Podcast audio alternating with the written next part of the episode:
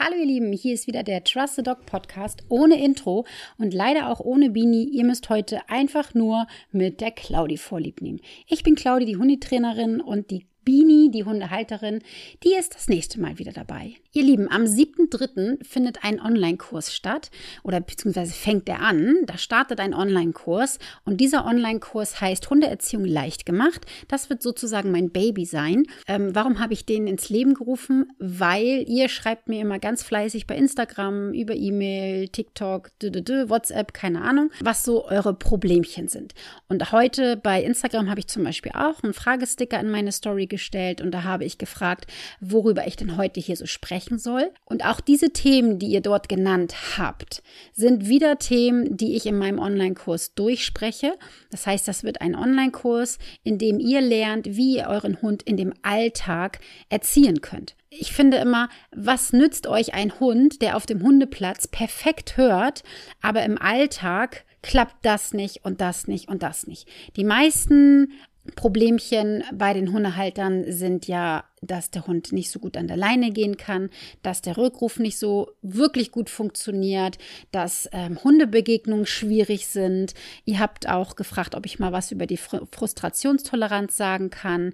Ruhe im Alltag ist ein Riesenthema und das wird auf jeden Fall ein großer, großer ähm, Punkt in diesem Kurs sein. Es hat noch eine Hundehalterin gefragt, ob ich auch darüber sprechen kann, was sie machen kann. Der Hund hat Angst beim Autofahren. Der mag noch nicht mal einsteigen einsteigen. Das wiederum ist tatsächlich ein Thema, was man nicht in so einem Kurs besprechen kann. Das muss man wirklich im Einzeltraining machen.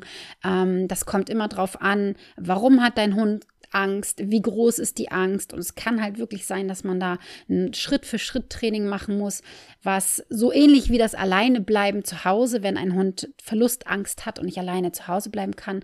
So ähnlich kann das Training bei so einem Hund sein, der kein Auto fahren mag.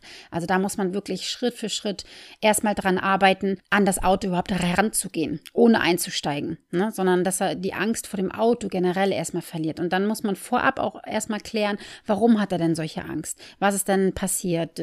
Also das kann man so pauschal tatsächlich gar nicht beantworten. Mein großer Tipp, wenn das möglich ist. Ich weiß, manchmal ist die Realität halt ein bisschen anders, aber wenn es möglich ist, dann würde ich mit dem Hund gar kein Auto mehr fahren und halt dieses Autotraining machen. Aber wenn man halt einen Hund hat, der wirklich richtig doll Angst hat vor dem Autofahren und man will ins Training gehen und muss aber zwischendurch immer mal wieder Auto fahren, ha, dann schmeißt einen das ja sozusagen immer wieder zurück. Ne, deswegen, das ist wirklich ein Thema, das kann ich hier im Podcast nicht einfach so pauschal beantworten. Aber ihr habt mir einige Themen ähm, geschrieben, die tatsächlich in diesem Kurs vorkommen werden. Und ein Riesenthema bei euch war Ruhe im Alltag wie man dem Hund Ruhe im Alltag beibringen kann. Und das ist tatsächlich eins der größten Baustellen, die die oder häufig Hunde nicht können. Die können einen super Sitz, die können einen super Platz. Vielleicht können sie auch schon irgendwie sitzen und platzen bleiben. Aber sie schaffen es nicht, sich zu entspannen und ruhig zu bleiben, wenn was los ist oder auch wenn nichts los ist. Und in meinem Kurs Hundeerziehung leicht gemacht, da werden wir zum Beispiel auch solche Dinge besprechen. Was ist eigentlich eine Beziehung und was ist überhaupt die Bindung. Natürlich wird die Leinführigkeit ein großes Thema sein, weil viele Hundehalter haben die Probleme, dass der Hund an der Leine halt nicht vernünftig gehen kann. Und das kann wirklich schlimm sein für ein Mensch-Hund-Team. Wenn der Hund immer an der Leine zieht, dann macht das einfach überhaupt gar keinen Spaß, mit dem Hund spazieren zu gehen. Und dann fangen die Hundehalter meistens auch an, sich irgendwie Sachen auszudenken, wie zum Beispiel, dass sie nur noch da gehen, wo gar keine Leute sind. Oder sie gehen zu Zeiten, wo sie auf gar keinen Fall jemanden treffen können. Oder wenn jemand kommt, dann flüchten sie in den Wald hinein. Oder ja, all solche Geschichten. Vielleicht hörst du das jetzt und ertappst dich dabei so ein bisschen. Und da kann ich dir sagen, dass man ähm, das hinbekommt. Wenn du natürlich einen Hund hast, der eine richtig dolle Leinaggression hat, auch da muss man mal ein bisschen genauer hinschauen. Da muss man gucken, warum macht der Hund das? Macht er das aus Unsicherheit? Hat er irgendwelche blöden Erfahrungen gemacht? Macht er das aus, was weiß ich, territorialen oder auch Ressourcenverteidigung? Also bist du zum Beispiel seine Ressource oder, oder, oder. Warum macht er das? Ne? Da muss man dann wirklich auch ins Einzeltraining gehen und ein bisschen genauer hinschauen. Aber bei vielen Leinenpöblern, ähm, kriegt man das sehr, sehr gut hin, wenn man einen Plan hat. Und wenn der Hunde, also wenn der Hundehalter einen Plan hat, ne? Wenn der Hundehalter einen Plan hat, wenn der Hundehalter sicher ist und ähm, in der Situation sicherer wird, weil das ist häufig das Problem, dass der Hundehalter gar nicht so sicher ist. Viele Hundehalter gehen aus dem Haus schon mit dem Gedanken, oh Gott, hoffentlich kommt mir bloß kein Hund entgegen. Und diese Stimmung, die überträgt sich natürlich auf den Hund. Dein Körper sendet dem Hund alle Zeichen, dass wenn ein anderer Hund entgegenkommt, dass das uncool ist.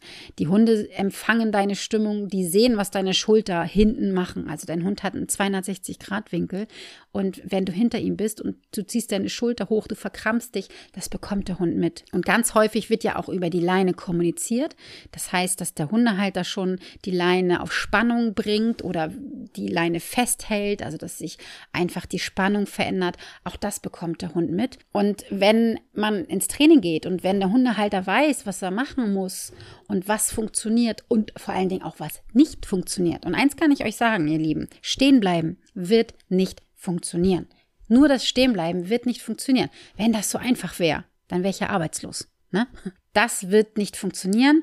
Wie das funktioniert, das bringe ich dir tatsächlich in diesem Kurs bei. Das wird so sein, dass es zehn Live-Meetings gibt, also nicht nur über Leinführigkeit, ne, sondern ähm, auch noch ganz viele spannende andere Themen werden da ähm, drin vorkommen.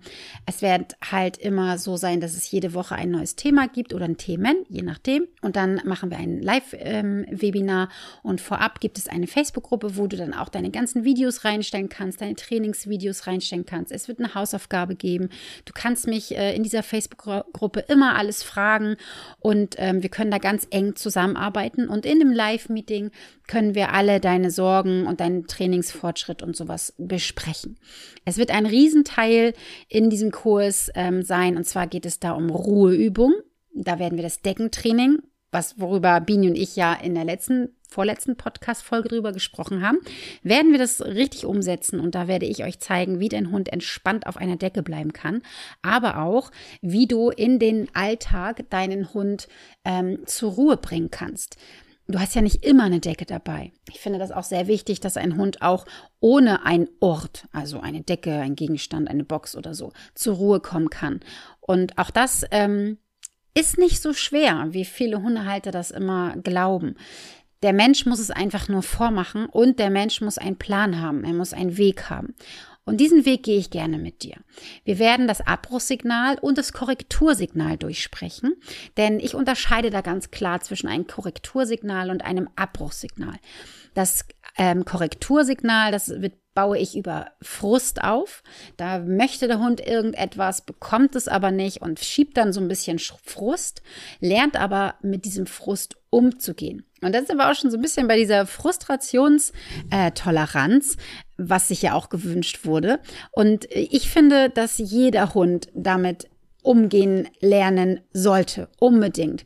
Weil ich finde, wenn ein Hund gelernt hat, Frust zu ertragen, dann ist das so, so, so viel leicht, leichter für ihn, hier in dieser Menschenwelt zu leben.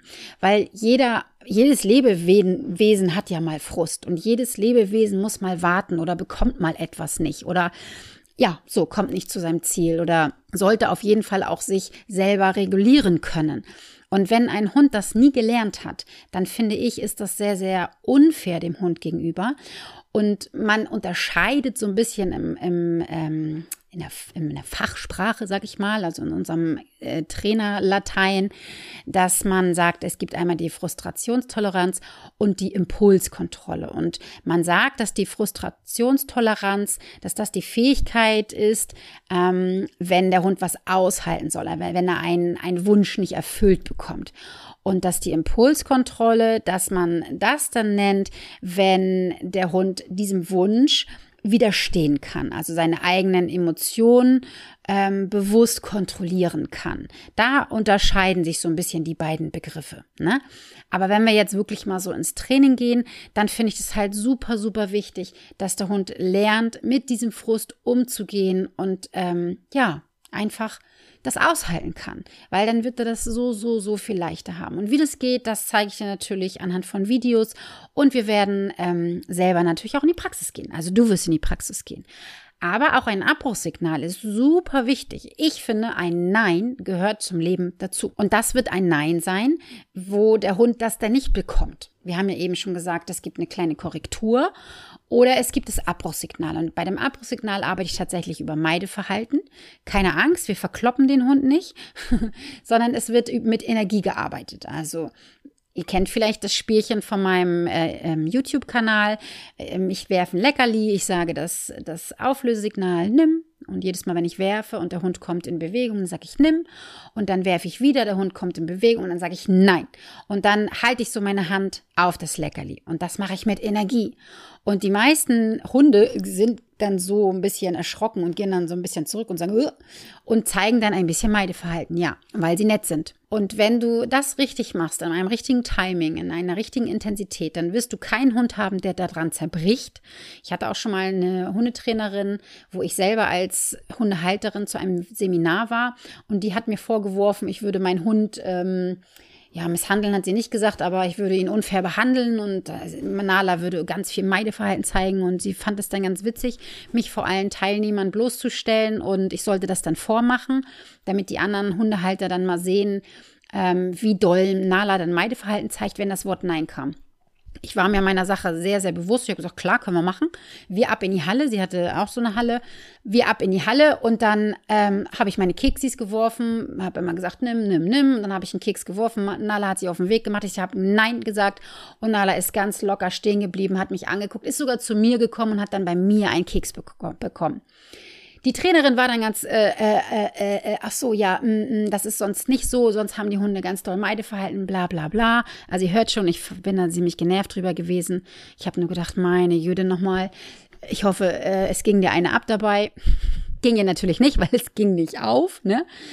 Da konnte man ganz, ganz doll sehen, dass Nalle halt nicht zusammenbrecht, wenn ich ein Nein sage. Aber für sie ist es trotzdem ein klares Abbruchssignal. Also sie hat ihr Verhalten abgebrochen. Das machen übrigens viele Hundehalter falsch. Viele Hundehalter ähm, lassen den Hund gar nicht erst in die Aktion kommen, sagen dann schon ihr Abbruchssignal. Dann ist es eine Impulskontrolle. Das heißt, wenn du zum Beispiel ein Futter hinstellst oder einen Ball wirfst oder irgendwie so und der Hund ist noch gar nicht in Bewegung, ja, dann braucht er nicht Nein sagen, weil was willst, was brichst du ab? Das Sitzen? Der Hund muss erst in die Bewegung kommen. Ja, deswegen schmeißen wir zum Beispiel ein Futter und man sollte sich aber sicher sein, dass der Hund das nicht bekommt, weil sonst wäre es ja blöd. Wenn du dann Nein sagst und der Hund bekommt's, das wäre natürlich doof. Man kann es zum Beispiel zu zweit machen oder man wirft es so, dass man selber den Fuß halt darauf stellen kann oder die Hand oder so. Also das wird ein, ein äh, Thema sein in dem Kurs. Dann werden wir uns mit den Hundebegegnungen beschäftigen. Eieiei, das ist auch immer ein Riesenthema. Viele Hundehalter ähm, verzweifeln daran, wenn Hunde entgegenkommen. Das muss ja gar nicht immer so sein, dass euer Hund böse ist. Aber häufig ist das so, dass der Hund dann Energie zeigt, dorthin möchte, in die Leine geht und sich irgendwie wie so ein kleines A-Loch aufführt.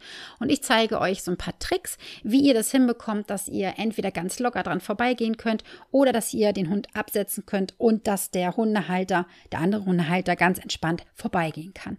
Das wird ein schönes Thema sein. Da freue ich mich auch schon sehr auf die Gespräche mit euch, wenn ihr dann mir erzählt, ob der Hund das kann und wenn nicht, woran liegt es denn? Auch hier werdet ihr wieder Beispielvideos bekommen und ähm, Handouts bekommen. Es wird ein tolles Workbook geben. Meine Mitarbeiterin ist gerade dabei, das zu erstellen. Ich habe selber auch noch gar nicht gesehen. Ich bin schon sehr, sehr gespannt. Und dann äh, werden wir im Live-Meeting natürlich eure Videos dann besprechen. Ein Riesenthema ist natürlich auch der Rückruf. Rückruf. Ja, natürlich werden wir den Rückruf mit besprechen, weil ich würde so gerne euch ähm, oder beziehungsweise ich wünsche mir für euch, dass ihr euren Hund ruft und dass euer Hund freudig zu euch kommt, egal was da ist. Und das ist kein Zauberwerk. Wirklich nicht. Das kriegt man sehr, sehr gut hin und das ist auch gar nicht so schwer. Der Hund muss es aber gerne machen. Na klar kommt aber auch irgendwann die Verbindlichkeit dazu. Und das ist wie bei ganz, ganz vielen ähm, Hundeerziehungsgedöns, dass die Hundehalter am Anfang das ganz gut trainieren und irgendwann fangen sie dann an, so schlusig zu werden. Und das erlebe ich ganz, ganz häufig bei meinen Kunden, wenn die dann anfangen, den Rückruf zu üben, dann klappt der Bombe. Und dann, ähm, wenn ich sie dann nach längerer Zeit irgendwann mal wiedersehe und die rufen ihren Hund, dann denke ich manchmal so, na, was ist das denn? Und das ist häufig ähm, der so der, der Fehler oder die Baustelle, die die Hundehalter machen, dass sie an ihre eigenen Konsequenzen nachher nicht mehr festhalten. Und wie du das hinbekommst, dass der Hund trotzdem kommt, wenn du ihn rufst, wenn er das dann auch beigebracht bekommen hat und da andere Reize sind, das zeige ich dir natürlich. Und dann gibt es noch mal eine tolle Session und zwar das Weiter. Vielleicht kennst du das weiter von meinem Instagram-Kanal, wenn ich das mit Kasper äh, häufiger mache, wenn er zum Beispiel am Buddeln ist oder so und ich ihn dann weiter bitte. Da arbeite ich mit einem äh, Lenken und Grenzen setzen. Das heißt, ich sage weiter. Wenn er nicht kommt, dann gibt es eine Korrektur, ähm, ein Abbruchsignal. Da sind wir wieder beim Abbruchsignal, ne, was wir ja vorher schon gelernt haben.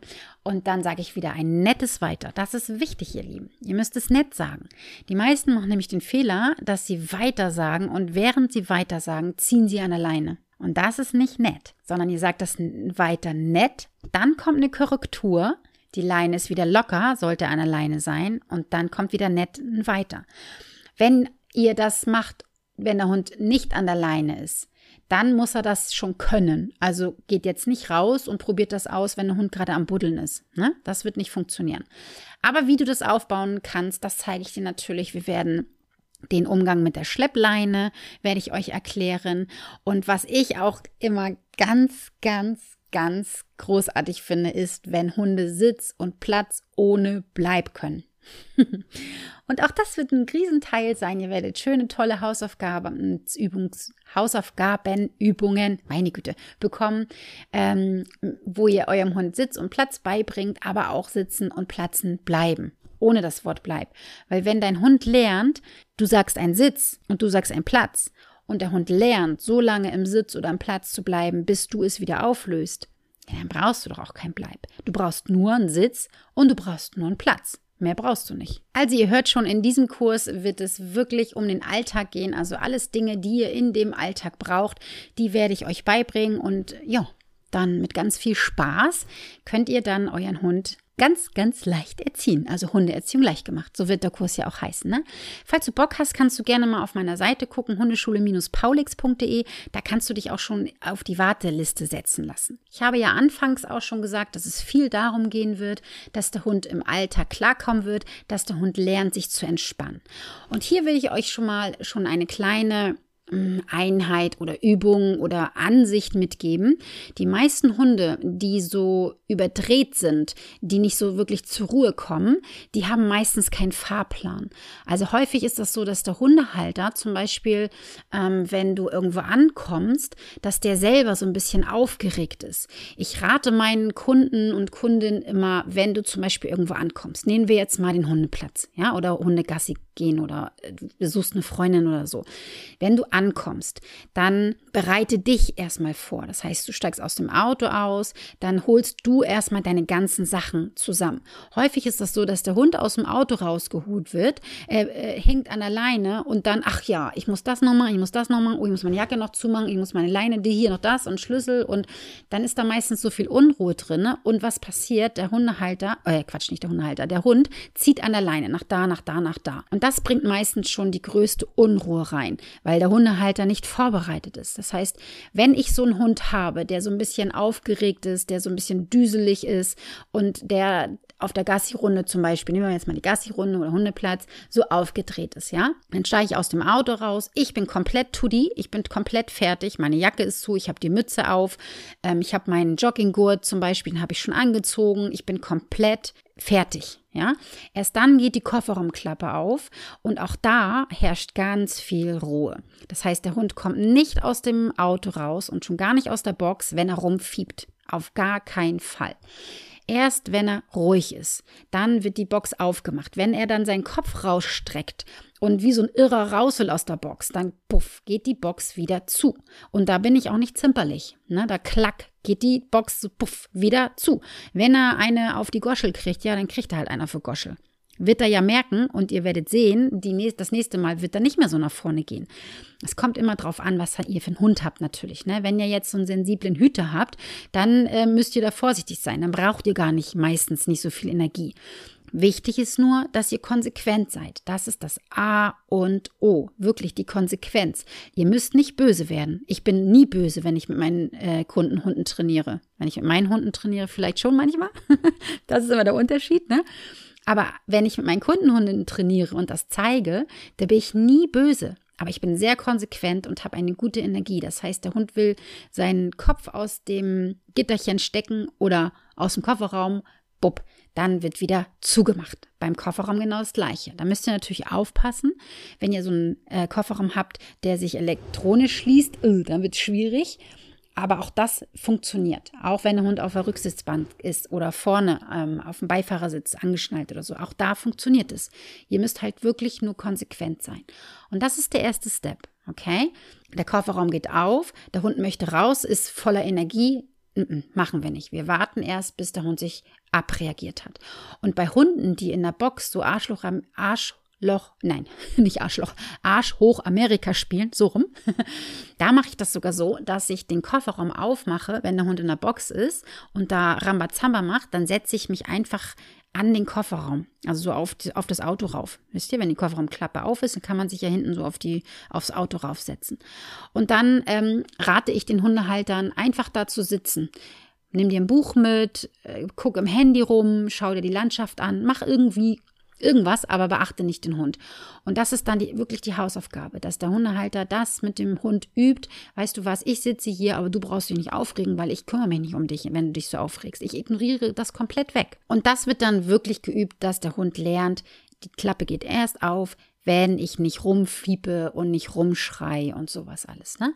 Dann ist der Hund angeleint und jetzt kommt meistens schon der zweite Fehler, den die Hundehalter machen. Der Hund springt raus, der Hund ist an der Leine, die Leine ist in der Hand. Und die Hundehalter kümmern sich jetzt schon wieder um ihre Sachen. Das heißt, sie wollen irgendwas aus dem Kofferraum noch rausholen, vielleicht noch irgendwie einen Kackibeutel oder was weiß ich, und den Kofferraum zumachen. Und in der Zeit springt der Hund schon wieder nach vorne, buff, wieder in die Leine. Vielleicht irgendwie zu anderen Hunden hin, fängt an zu bellen, steigt nach oben, also in die Leine rein oder so.